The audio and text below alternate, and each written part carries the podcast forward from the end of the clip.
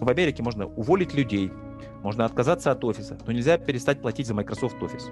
Чем хороши еще SaaS-бизнесы? У них предсказуемо, сколько денег компания получит. То есть ушел middleman, то есть в этом смысле умирают модели кинотеатров. Они создали услугу, за которую платит весь мир. Здесь работает магия больших, больших цифр. У Spotify 150 миллионов платящих клиентов.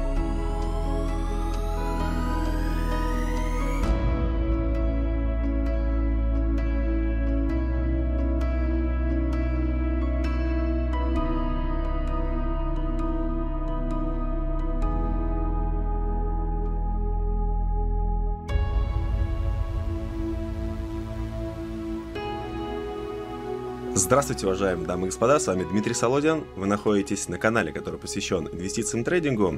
Сегодня у нас очередное интервью. Я беру его у Михаила Иванова. Это сооснователь компании Smart Reading и издательского дома Ман, Иванов и Фербер. И речь сегодня пойдет о компаниях с SaaS бизнес-моделью.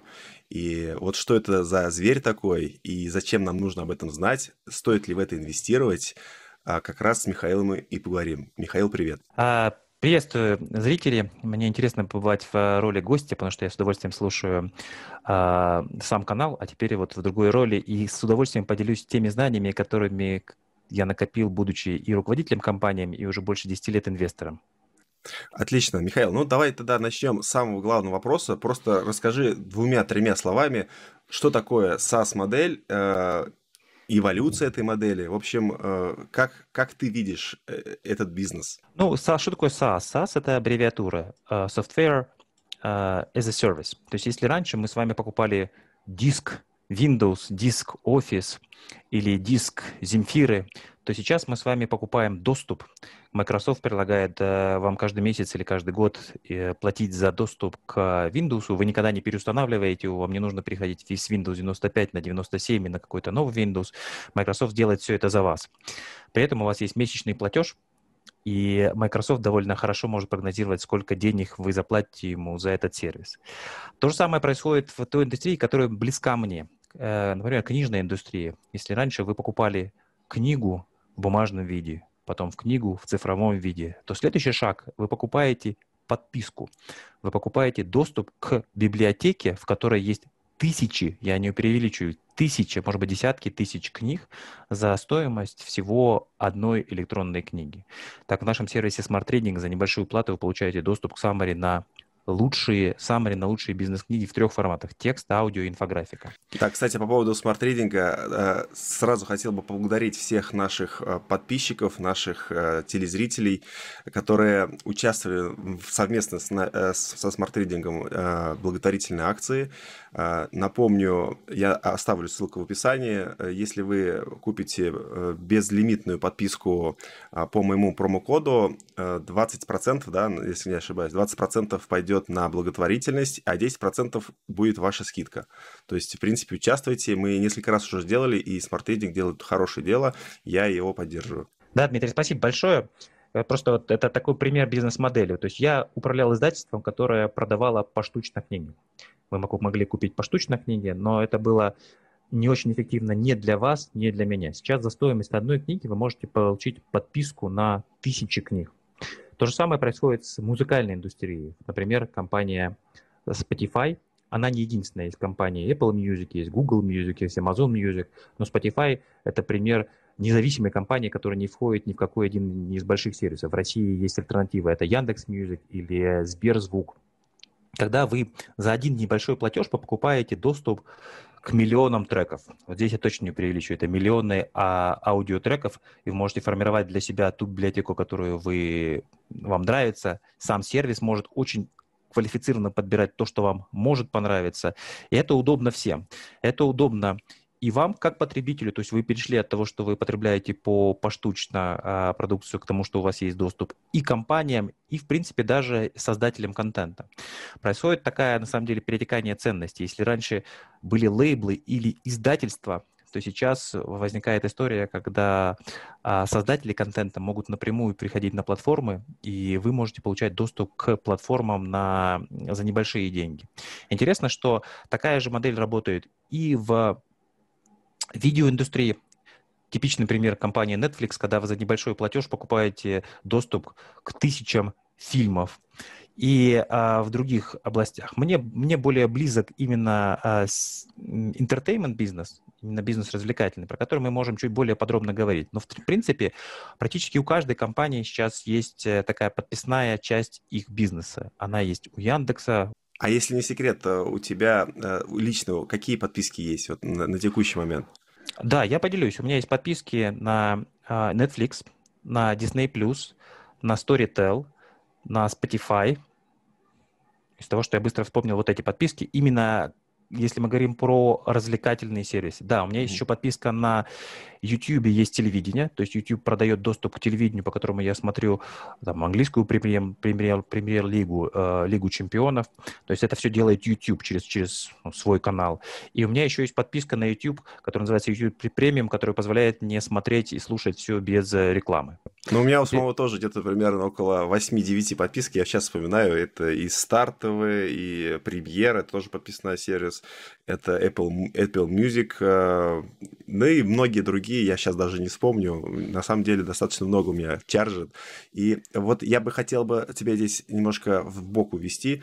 А, скажи, какие компании а, здесь на старте имеют преимущество – то есть э, я так понимаю, что все-таки основная идея это экосистемные вещи, да, то есть если, например, Apple имеет э, вход, то есть свою экосистему и контролирует вход в эту экосистему, то есть у него есть операционная система, и он может э, непосредственно диктовать условия, да, либо компаниям, которые участвуют в его store, либо самому создавать контенты и иметь преимущество над ними. Или я ошибаюсь здесь? Нет, не обязательно. Вот типичный пример – это э, соперничество а, Spotify с Apple Music. Spotify вчастую выигрывает это соперничество. При том, что у Apple очень большая база телефонов, очень большая база инсталляций. Когда ты покупаешь телефон, Apple предлагает тебе бесплатную подписку на несколько месяцев, чтобы ты бы попробовал и потом конвертировать тебя в платящего подписчика. У Spotify практически вдвое больше подписчиков, чем у Apple Music. Apple Music не разглашает полные данные, но по косвенным оценкам у них вдвое больше подписчиков, и при этом у них значительно лучшая экономика, потому что почему Spotify начал эту войну? Тоже интересная история, что Spotify начал войну с Apple, чтобы Apple не забирал у него 30%. Да-да, за... по-моему, еще Fortnite туда же, то, то, то, они такой консорциум недовольных организовывали. Они, они очень хорошо, что начали эту войну, и я думаю, что она будет выиграна. И с прошлого года, с текущего года мы платим Apple не 30%, а 15%. Они дали нам такую скидку в течение года. Мы получаем меньше миллиона долларов выручки от Apple. И это позволит нам э, инвестировать в разработку больше, что хорошо. Если бы Spotify и другие э, игр, производители игр бы не начали эту войну, Apple с удовольствием бы продолжал бы чаржить те же самые 30%. Так вот, имея преимущество а, в доступе к устройствам, в маркетинговых возможностях, Apple проигрывает, Apple Music проигрывает э, войну Spotify. То есть Spotify делает более качественный продукт и более он умеет лучше продавать этот продукт, и он, соответственно, на этом рынке лидер. Поэтому капитализация Spotify, ну, порядка, наверное, 70 миллиардов долларов сейчас. Это большая капитализация. При том, да, что Spotify... Вот, мне, мне никогда не, не, не было понятно, почему она так дорого стоит. Может быть, ты объяснишь, потому что это какая-то уникальная ситуация. Я вижу обзоры и вижу, что многие аналитики рекомендуют ее, но когда я смотрю на мультипликаторы, мне кажется, что она слишком дорого оценена. Возможно, что-то я не понимаю. Вот да. См... Это как раз специфика э, SaaS-компаний. Если ты посмотришь не только Spotify, такая ситуация, например, того же самого Storytel, который есть в России, компания, которая продает подписку на аудиокниги, или компания Netflix, у них тоже, если есть прибыль, то очень небольшая, но в целом это убыточные компании. Э, их нужно рассматривать не как убытки, а как инвестиции. То есть у них есть два, два, два простых показателя. Стоимость привлечения клиента и lifetime value клиента. То есть сколько а, стоит привлечь этого клиента и сколько он с ними остается. И они инвестируют в новые рынки. Например, тот же самый Storytel выходит на новые рынки, на которых он не прибыльный. Долгое время Россия была неприбыльным рынком. Я думаю, что до сих пор остается неприбыльным. Скорее всего, в этом году компания станет прибыльной в России. Но они могут себе позволить инвестировать в эти рынки э, для того, чтобы через какое-то время становиться прибыльными. И здесь работает магия больших, больших цифр. У Spotify 150 миллионов платящих клиентов у Netflix 250 миллионов платящих клиентов. Там цифра может разниться, но она похожая. А, Представь себе, что у них практически нет эластичности по цене. Я плачу я не помню. Честно сказать, даже не помню. 15 долларов, наверное, за Netflix, 15 долларов за Spotify, у меня семейная подписка. Если они сделают не 15 долларов, а 16 долларов, 18 долларов или даже 19 долларов, я вообще не замечу. То есть у них есть очень большая, если к твоему сервису привязан, если стоимость переключения с твоего сервиса на какой-то другой сервис больше, то ты довольно легко можешь поднять цену. И эти ребята, я уверен, что в этом году они поднимут цену. Обрати внимание на пример Диснея. Дисней в этом году у него были закрыты парки, были закрыты круизные лайнеры, а, но за счет Disney+, когда он перешел а, от модели того, что он дистрибутировал контент в кинотеатрах, к модели того, что он дистрибутирует контент только через, а, в основном только через Disney+, они собрали уже почти 100 миллионов подписчиков. И это много. И на самом деле у них есть довольно большой еще довольно большая перспектива распространения и этого контента, и довольно большие-большие рынки. И контента Поэтому... много. Все-таки Дисней изначально собрал там 50 лет он, или там сколько, даже больше, по-моему, произ... даже больше, конечно, э, производит контент, он имеет уже контент, который не надо производить, но можно монетизировать, я правильно да. понимаю? Но при этом ты обрати внимание, что э, сейчас самые большие производители контента в мире – это не студии. Самый большой производитель контента, инвестиции в контент делает Amazon. То есть Amazon производит больше, ну, инвестирует сейчас в, в процесс производства фильмов больше, чем кто-либо еще. И у Amazon тоже подписная модель. У них есть Prime. Они не разглашают цифры по Prime. А, стоимость подписки в Америке на Prime примерно 120 долларов в год. Я тоже не замечаю. Они подняли, по-моему, с 99 до 120, никто не отписался. У них порядка 150 миллионов людей, которые по подписке платят им за сервис доставки и в том числе за их сервис, связанный с фильмами. То есть Amazon делает большое количество фильмов и тем самым удерживает своих клиентов. Но здесь еще даже у Amazon даже более глубокая мысль. У него есть четкая статистика. Клиент, у которого есть Prime, тратит в 3-4 раза больше на Amazon денег, чем тот клиент, у которого нет Prime. Поэтому они могут себе позволить даже делать фильмы в убыток, но только чтобы Просто ты, остав... привлечь в экосистему чтобы ты оставался в экосистеме Prime. Да. То есть мы сейчас, человечество производит фильмов, если мы говорим про фильмы, музыки и книг, больше, чем когда-либо в истории. Такого никогда не было. Потому что ну, легко производить. Пришли новые игроки, Google снимает фильмы, Яндекс снимает фильмы. То есть есть, если вот моя дочь, она планирует э, работать в индустрии, связанной, связанной с кино, по крайней мере, планирует пойти учиться в UCLA, а, я думаю, что у нее может быть довольно хорошее будущее, потому что столько фильмов, сколько фильм снимается сейчас, никогда не было, никогда не снималось. И поэтому инвесторы, а есть такое правило 40%. Что это значит? В SaaS-бизнесе. Это значит, что если у тебя твоя маржа 0, но ты растешь со скоростью 40% в год, тебе это простят. Если твоя, твоя маржа 10%, но ты растешь со скоростью 30%, тебе это простят. То есть чем хороши еще SaaS-бизнесы? У них предсказуемо, сколько денег компания получит. И здесь а, интересная история, вот мы с тобой можем поговорить еще в два слова, почему я очень верю в Zoom и почему, на мой взгляд, Zoom будет стоить дороже, чем Netflix. Да, Обрати очень внимание. интересная тема, потому что я, я часто комментировал Zoom и никогда его не рекомендовал, потому что он очень да. дорогой. Вот интересно, почему он должен дороже стоить? Да. И, и, например, Кэти Вуд в нее активно инвестирует. Я, я потерял на шоте Zoom, по-моему, около 10 тысяч долларов. Потом я внимательно всмотрелся в бизнес-модель Zoom, потеряв 10 тысяч долларов, и с тех пор заработал значительно больше. Идея очень простая. Я плачу за подписку на Zoom больше, чем я плачу за подписку на любой другой сервис. На Disney+, на Amazon, на э, Spotify, на Storytel. Это подписная бизнес-модель. Но если Zoom, если Netflix, чтобы удержать меня, нужно снимать контент, то есть ему нужно сделать фильмы, и это дорогое, дорогое удовольствие. Zoom не нужно снимать фильм, э, не нужно снимать э, фильмы, не нужно создавать контент, чтобы удержать меня. И у Zoom есть еще сетевой эффект. Если ты в Zoom, я в Zoom, кто-то еще в Zoom, то второму игроку, ну, Google, Google Handouts или кому-то еще, там, WebEx, ему очень сложно э, выйти на этот рынок. И в Америке по Zoom можно жениться, можно участвовать в суде, можно... А в чем уникальность? Я вот не... Э, то есть у нас есть Skype, у нас э, были э, и Citrix, и, э, и в, в э, GoWebinar, и, то, и прочие платформы, то есть их много было. JoinMe, да, то есть... Почему Zoom, почему он должен стать единственный такой большой и глобальный? Я понимаю, что он может стать, но почему?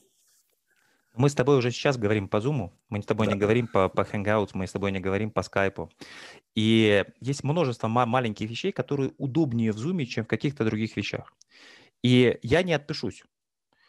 И в отличие, например, опять же, если сравнивать Zoom и Netflix, у Zoom он скоро читается, он читается 1 марта. Возможно, это видео выйдет как раз 1 марта, и я уверен, что акции Zoom, маги, маги Zoom еще вырастут. А у Zoom на, на момент последней отчетности было почти 500 тысяч корпоративных клиентов. Когда я говорю с МТС, когда я говорю с Сбербанком, когда я говорю с Ростелеком, с российскими компаниями, которые наши корпоративные клиенты, они все используют Zoom. И у них а, есть такая еще метрика, сколько у них клиентов, которые платят им больше 100 тысяч долларов в год. Ну и там было сколько, несколько тысяч таких клиентов. И они точно будут дальше расти. То есть им не, ну, они, они привыкли, со... они уже обучили персонал, понятно. Да. Стоимость переключения довольно высокая. Если все уже его используют, все привыкли, э, для вас сделали фаны, для вас сделали там правильную ссылку, отписаться практически невозможно. невозможно. И поэтому у них подписной бизнес, в котором им не нужно создавать контент. Тот же самый Netflix довольно много тратит на разработку, или Storytel, или Spotify довольно много тратит на разработку. А мы же а, ну, то есть интересная история, почему ни одно из издательств не могло сделать Storytel и ни один из лейблов не мог сделать Spotify. Это люди, которые пришли от технологий. Вот представь себе в, в примере, опять же, с тем, с тем самым Storytel. У них в Стокгольме сидят 60 разработчиков, которые работают на все рынки. У них 19 рынков там, начиная от, не знаю, бельгийского языка, кончая там турецким либо каким-то еще. Ты приходишь уже с готовым продуктом и предлагаешь на рынке ту услугу, которой, которой нет на, а, на этом рынке. То есть в Турции не было такого сервиса. В России подписной сервис был у Litres, MyBook и звуки слов, но Storytel ну, добавил значительно больше конкуренции на этот рынок. И за счет того, что у них один центр разработки, который стоит дорого, который ни, один, ни одна компания на локальном рынке себе не может позволить, они переигрывают локальных игроков. И если они добьются такого уже уровня проникновения, не знаю, как на шведском рынке во всем мире, то они будут стоить еще значительно дороже. Сейчас они стоят примерно ну, полтора миллиарда долларов. Компания в Швеции, которая еще ни разу не была прибыльной. Spotify, кстати, тоже, по-моему, шведская компания. Да, и Spotify шведская компания. И здесь, на самом деле, ты знаешь, одна из инвестиционных идей, которую я хотел поделиться с подписчиками, смотрите на компании, которые могут быть поглощены. Если вы сделаете такой research, не знаю, в какую индустрию, вы какую-нибудь индустрию хорошо знаете, не знаю, там, индустрия, связанная с защитой информации, с биометрией или с чем-то еще, на этом рынке будет большое количество поглощений. В этом смысле Storytel хорошая компания для поглощения. Если это публичная есть... компания? Это Мы... публичная компания, которая котируется на Стокгольмской бирже. В чем есть некоторая ее проблема? Почему она не стоит не 5 миллиардов, а всего полтора миллиарда? Потому что ее нельзя купить из Робингуда, потому что они на нее плохо, э, ну, я не могу на нее покупать опционы, потому что она котируется в шведских кронах, и вам нужно делать э, конвертацию. Э, если То есть ей стоит просто выйти на Нью-Йоркскую биржу или там на, на NASDAQ, на NASDAQ и у, нее, у нее все будет хорошо. Я абсолютно в этом уверен. То есть это для, для нее есть большой потенциал выхода на просто биржу, на которую просто больше игроков. В чем еще преимущество таких компаний? Потому они публичные, и они массовые с массовым потреблением. То есть если у Spotify есть 200 миллионов, ну, для простоты скажем, 200 миллионов клиентов, из них пару миллионов клиентов инвестируют на этом рынке. Если они видят, что им нравится Spotify, и они видят, что Spotify за прошлый год вырос на 156%, они думают, почему бы мне не инвестировать в Spotify? Такая модель не работает, не знаю, с General Electric или с Lockheed Martin или с какими-то еще компаниями. Это потребительская компания. Вот, поэтому э, у этих компаний за счет этого есть дополнительная премия. И более того, они в ближайшее время, ну, то есть компании, первый мой тезис, что компании, использующие SaaS-модель, растут быстрее рынка. Это в этом легко убедиться, посмотреть, как вырос Storytel, Spotify, Netflix и сравнить с тем, как рос S&P или даже NASDAQ. Они переигрывают его в несколько раз. Просто очень и... уверенный рост, да. Вот и Spotify, и у других SaaS-моделей, Adobe и прочие, они очень хорошо растут, согласен. То есть практически никто не пытается даже от них избавиться. Да. Что-то а... знает. Да. Adobe очень, очень интересный пример. Они же долгое время продавали э, коробки, и каждый, а это стоило довольно дорого, и каждый раз нужно было переходить с одной версии на другую версию. Кто-то и воровали у них сто И воровали у них, да.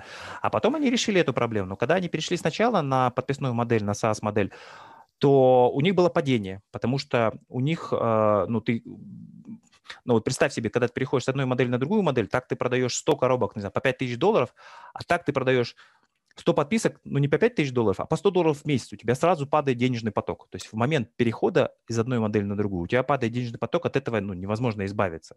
Но если ты перешел, и инвесторы в это верят, они смотрят метрики, они смотрят так называемый churn rate, сколько людей или компаний, если мы говорим про B2 бизнес, не переподписывается. Если ты сделал такой бизнес, в котором от тебя сложно, сложно отписаться, то если ты поставил такой барьер на выход, то от тебя практически невозможно отписаться. То есть можно в Америке можно уволить людей, можно отказаться от офиса, но нельзя перестать платить за Microsoft Office. Ты то, что называется locked-in. Чтобы перейти от отказаться от Microsoft Office, тебе нужно перейти на бесплатные ну, приложения Google, либо что-то еще, хотя у Google тоже это, это платная модель, то есть у тебя ты Google Suite можешь использовать бесплатно только если ты используешь там меньше 25 или скольки-то лицензий. Да, вот. да, и объем э, даже Gmail, он уже практически не работает без дополнительного space, который ты должен купить. Да.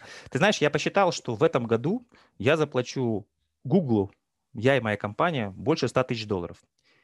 Мы ничего не можем с этим сделать, потому что мы платим а, в, за подписку, когда мы продаем через приложение, через Android, мы платим 30%. Мы используем Google Suite.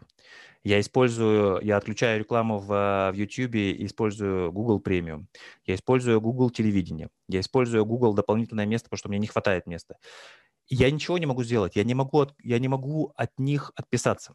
То есть, если я пытаюсь от них отписаться, то мне придется довольно изме- сильно изменять экосистему. Да, все, все, все перелопачивать придется, да. Да, и они могут прогнозировать, вот я им плачу сегодня 100 тысяч долларов, я уверен, что в их бизнес-модели, которую они в том числе внутри считают, что в следующем году я им заплачу 125 тысяч долларов, потом еще сколько-то, потом еще сколько. И они э, мои платежи уже запрогнозировали на 10-15 лет вперед. Ну, это, наверное, еще за счет дополнительных каких-то услуг. Нужно постоянно, э, чтобы повышать средний чек, э, нужно дополнительно представить? Или это просто может быть э, те же услуги, только за новые деньги. Но я тебе вот расскажу на примере нашей компании. Uh, у нас есть подписная модель, и у нас есть месячная подписка, годовая подписка и бессрочная подписка. Она не безлимитная, она бессрочная. То есть ты покупаешь один раз, и после этого пользуешься столько лет, сколько ты uh, будешь жить. Ты, может быть, даже можешь ее завещать, мы еще этот вопрос не прорабатывали. Вот. И uh, у нас примерно 1300 таких подписчиков подписалось за прошедшие 12 месяцев. У нас есть дополнительные продукты. Мы продаем книги, мы продаем календари инфографик, и мы явно видим корреляцию. То есть те люди, которые подписались на бессрочную подписку, они покупают дополнительные продукты. Мы долго присматривались к такому тарифу, как бессрочный тариф. У Microsoft есть несколько, несколько продуктов для, на бессрочном тарифе, тарифе. И мы поняли, что это хорошо работает. Но и компании боятся этого э, бессрочного тарифа, но вот мы решили, решились на него. И мы видим, что если у компании устанавливаются хорошие связи с клиентами, то клиенты покупают и дополнительные услуги. А. Поэтому я думаю, что и Spotify, они сейчас тестируют много разных э, возможностей. Там же есть и рекламная модель, когда ты не платишь за подписку, но ты платишь за то, что ты слушаешь рекламу. А, там есть они э, довольно много инвестировали в подкасты и сейчас э, сделали систему, которая продает рекламу внутри подкастов, не вручную, а именно автоматизированно. Вот. И я впервые, на самом деле, о компании Spotify услышал, может быть, 7 или 6 лет назад, когда про нее рассказывал Герман Греф. А он, у них был такой фонд в Сбербанке, который, в который был, э, был включен точно Netflix и точно Spotify. Было еще несколько компаний, но эти я запомнил. То есть они очень глубоко их изучили и, очень, и раньше, чем многие другие, поняли, что у этих компаний большое будущее. На, на этом рынке, на рынке там SaaS-компаний есть много других компаний. Например, компания DocuSign, которую я давно хочу купить в свой портфель, но я все никак ее не могу получить. Я продаю на компанию DocuSign, я продаю путы. То есть я хочу получить ее в портфель по более низкой цене. Да. да, на по более низкой цене. Я все время получаю премию за пут, но никак не могу получить компанию. У тебя получается такая подписка в обратную сторону. Да? Ты получаешь подписки в виде продажи путов, постоянной премии, но если что, получишь продукт. Да, я, я продаю путы только на те компании, которые я действительно хочу получить в свой портфель. DocuSign одна из этих компаний. В Америке колоссальное количество происходит ну, документа оборота. И сейчас почти все происходит через DocuSign. Они ну, являются чуть ли не монополистом на этом рынке. И э, при том, что компания стоит дорого, она вышла на рынок всего, может быть, пару лет назад. Uh, ну, это хорошая компания в перспективу, которой я верю. Если говорить о каких-то компаниях, ну, которых я бы порекомендовал посмотреть ваш портфель, ну, вот я как раз бы порекомендовал посмотреть Spotify, я бы порекомендовал посмотреть а можно, а, а, может, мы другим путем пойдем? А, расскажи про те компании, в которые ты сам лично инвестировал, потому что я знаю, что ты инвестор и достаточно опытный, и а, расскажи, в какие компании ты инвестировал и почему. Это будет, мне кажется, на, на, наиболее интересный формат для нашей аудитории. Да, хорошо. Ну смотри, я а, инвестировал в Netflix, я покупаю, постоянно продаю и покупаю Netflix. То есть у Netflix есть довольно высокая волатильность, и поэтому я использую опционы для инвестиций в Netflix.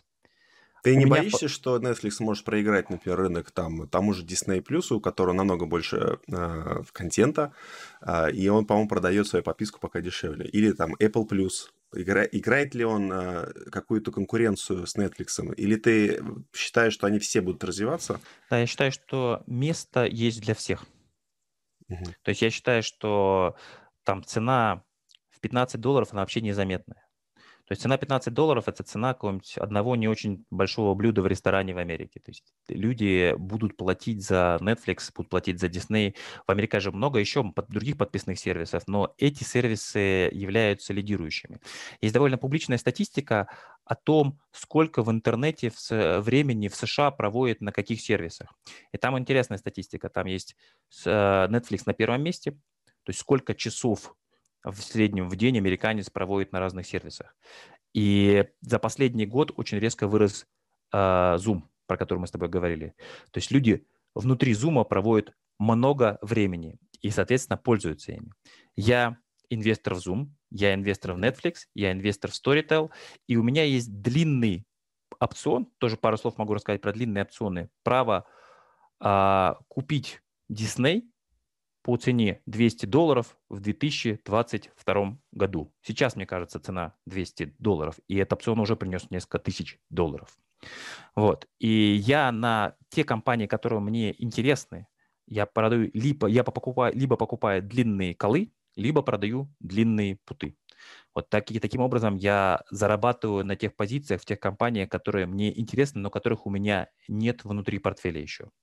Наверное, в идеале иметь именно баланс, э, э, то есть примерно сколько ты продаешь премии путов, столько то наверное, на эту же сумму можно покупать премии колов, тогда у тебя получается бесплатные эти колы, если так вот выразиться. Правильно? Да, да, можно и так посчитать. Да. Но вот обрати внимание, что Disney э, в прошлом году на своем падении стоил 90 долларов, сейчас он стоит около 200 долларов. Это при том, что у него закрыты парки и круизы. То есть я думаю, что компания за счет того, что она а, смогла создать канал Disney+, и за счет того, что она могла быстро привлечь 100 миллионов подписчиков, близко к 100 миллионам подписчикам, она, соответственно, а, выросла так, так, так высоко. Я помню, когда она выходила на, э, с этим продуктом, а, у них легли сервера, и все говорили, о, что там фигню сделали. А потом э, пресс-релиз выпустили, что э, сами Disney Plus не ожидали э, такого трафика. То есть они э, превысил трафик там в три раза, по-моему, чем они ожидали. И они просто не смогли масштабировать этот трафик. Им пришлось э, закрывать его на время, чтобы расширить возможности. То есть спрос превысил предложение. Но вот ты представь, если ты дистрибутируешь книги, физические книги, внутри системы на складе, на промежуточном складе, в магазине лежит колоссальное количество книг, а это все замороженные деньги. Если мы говорим про подписную модель, про в электронном виде, в, э, в тексте, в аудио, то у нас нет этих издержек на, на хранение и дистрибуцию. Соответственно, мы можем поделиться частью ценности с э, нашими э, ну, читателями. И то же самое и Disney. То есть, если ты хотел посмотреть какой-нибудь, э, не знаю, старый мультфильм, то тебе, бы, ты, тебе было его сложно найти. Сейчас ты платишь, я не помню сколько, 6,99 у них подписка И стоит. очень сложно, наверное, заплатить за него а, условные там 15 долларов там за прокат этого старого фильма. Очень как-то вот, э, ну, ты же его видел, например, или он не слишком новый.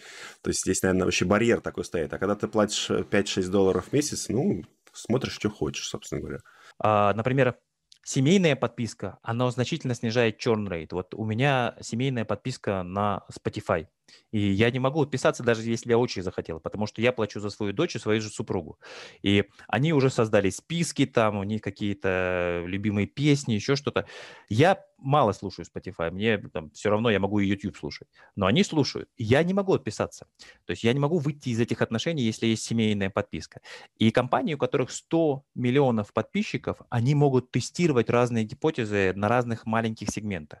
То есть в этом смысле, когда у тебя есть 100 миллионов платящих клиентов, Я говорю, что я уверен, что в этом году Disney поднимет цену.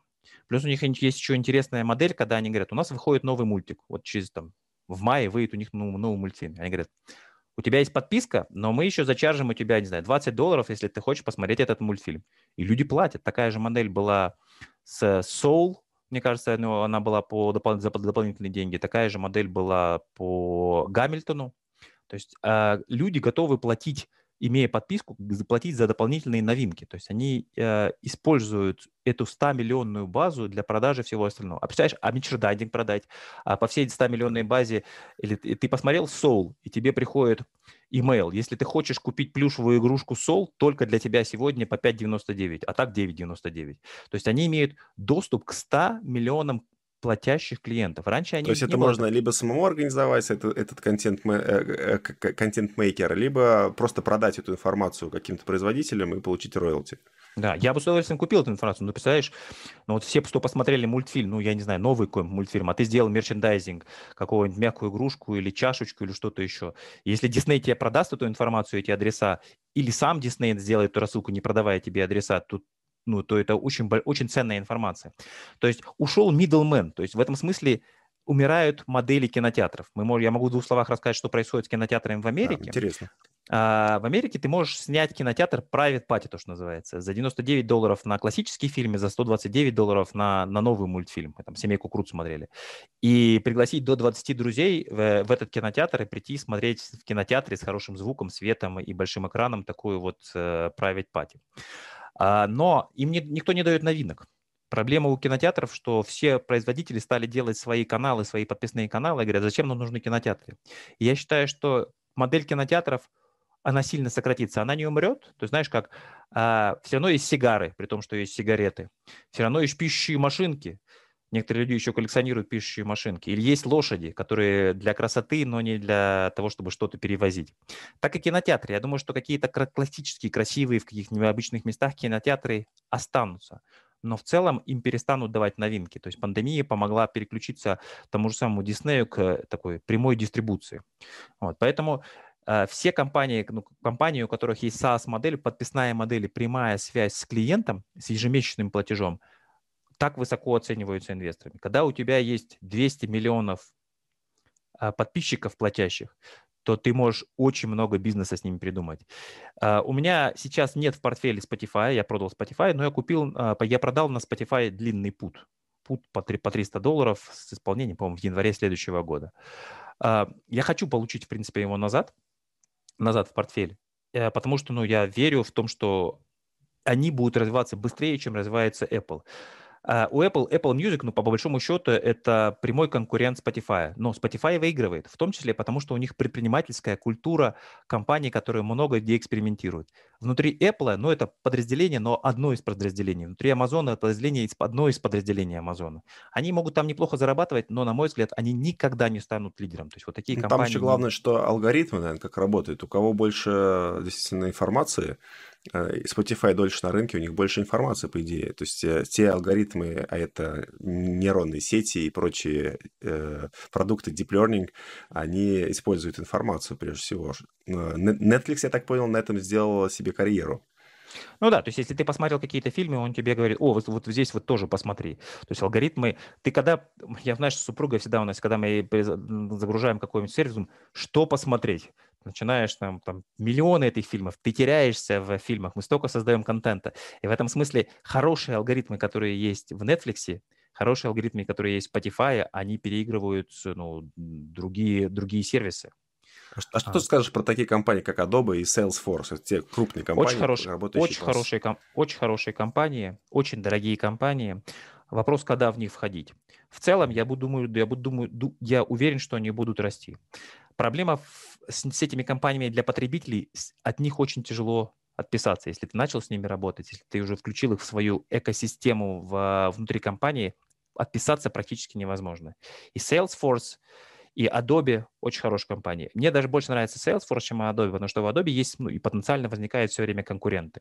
У Adobe хороший очень heritage, то есть они очень, у, них, у них очень большой опыт разработки, но многие компании, которые делают более простые вещи, не знаю, как Canva, они отбирают у них рынок не, не очень профессиональных дизайнеров, например. Я бы хотел вопрос задать по поводу Microsoft. Microsoft э, долгое время тоже использует SaaS-модель, и э, ходят давно слухи, что будущие релизы его основной операционной системы, это будет Windows какой-то, возможно, Windows Core, как они называют, ядро, которое будет работать на разных устройствах, такая мультиплатформенная система, и они планируют ее как раз по подписке давать, то есть SaaS-модель. Как ты относишься к этим слухам, и насколько это может повлиять на, на показатели компании Microsoft? Я думаю, что все к этому идет. То есть они происпользовали это в других своих продуктах, поняли, что это хорошо работает. Я думаю, что они к этому придут. То есть для них очень важно, чтобы э, ты не мог ни от них никак уйти. Вот представляешь, ты не заплатил за подписку на операционную систему, включаешь компьютер, и компьютер у тебя не работает. И это значит, что ты скорее за электричество не заплатишь, а чем не заплатишь за операционную ну, систему. Да, у тебя там вся жизнь уже, все, а. все твои документы, все. Ну, электричество это... тебе дадут в долг, потому что, ну, тебя просто так не могут отключить, а вдруг ты какой-нибудь социальный... А операционная система у тебя отключает, не работает компьютер, ну и все. И обрати внимание, что и Apple тоже переходит к подпискам, то есть у него тоже есть подписные модели разные.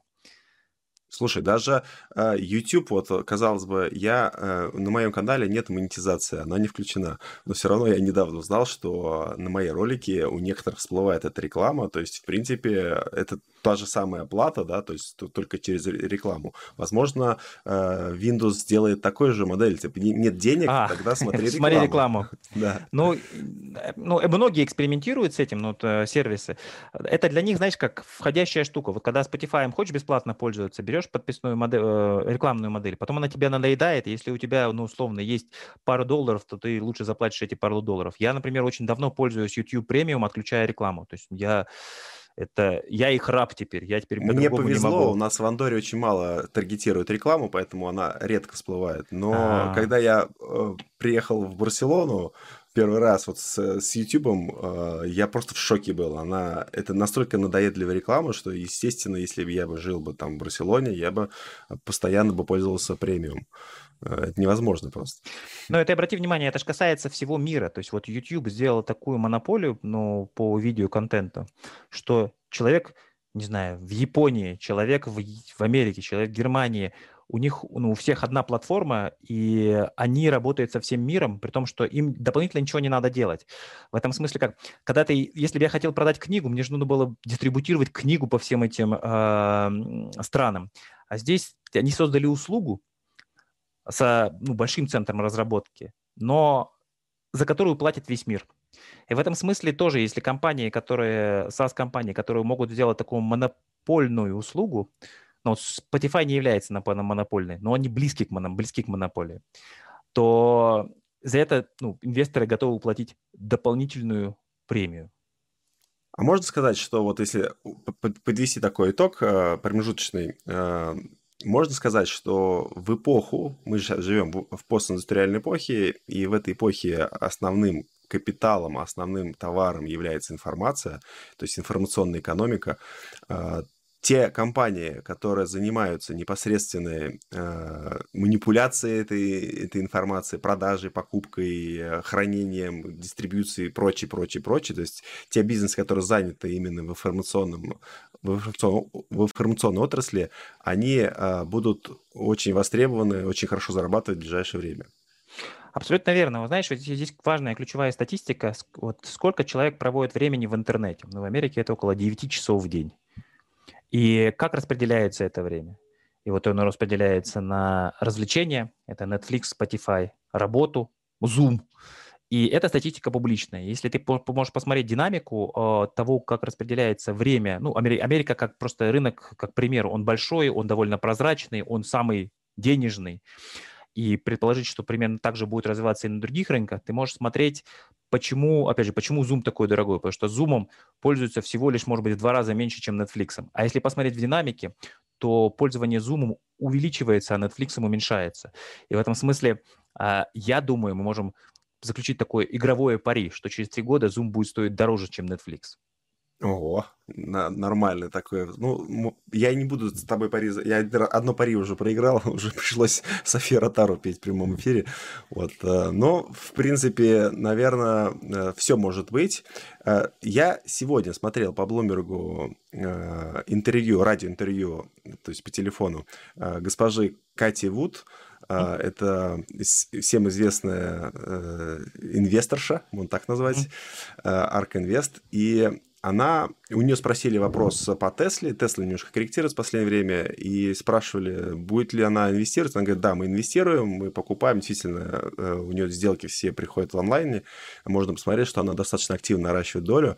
И она э, как раз объяснила, почему она это делает. Она э, сказала, что э, у Теслы сейчас самый большой объем информации, даже больше, чем у Waymo от Google, да, которая, по сути, наверное, сам первый начал инвестировать в беспилотный транспорт.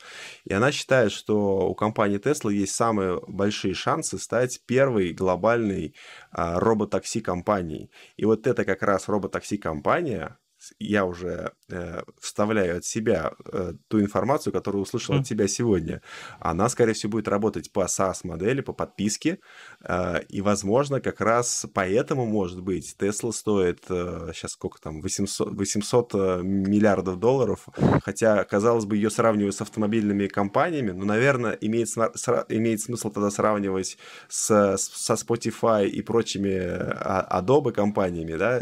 И как ты считаешь? Ну, в том числе это. То есть я не исключаю такой возможности.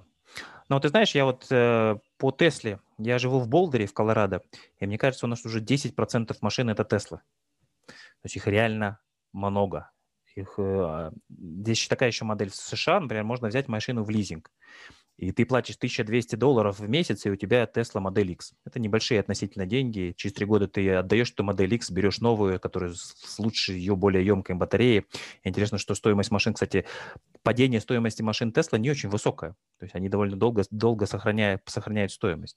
Если говорить про подписку в такси-сервисах, то у нас, например, в лифте, лифт – это аналог Uber в Америке, который я больше люблю. Ты можешь заплатить платить каждый месяц 15 долларов, и тебе будет давать скидку, ну и что что-то еще. То есть они все пытаются получить подписной стабильный доход, то есть который можно прогнозировать.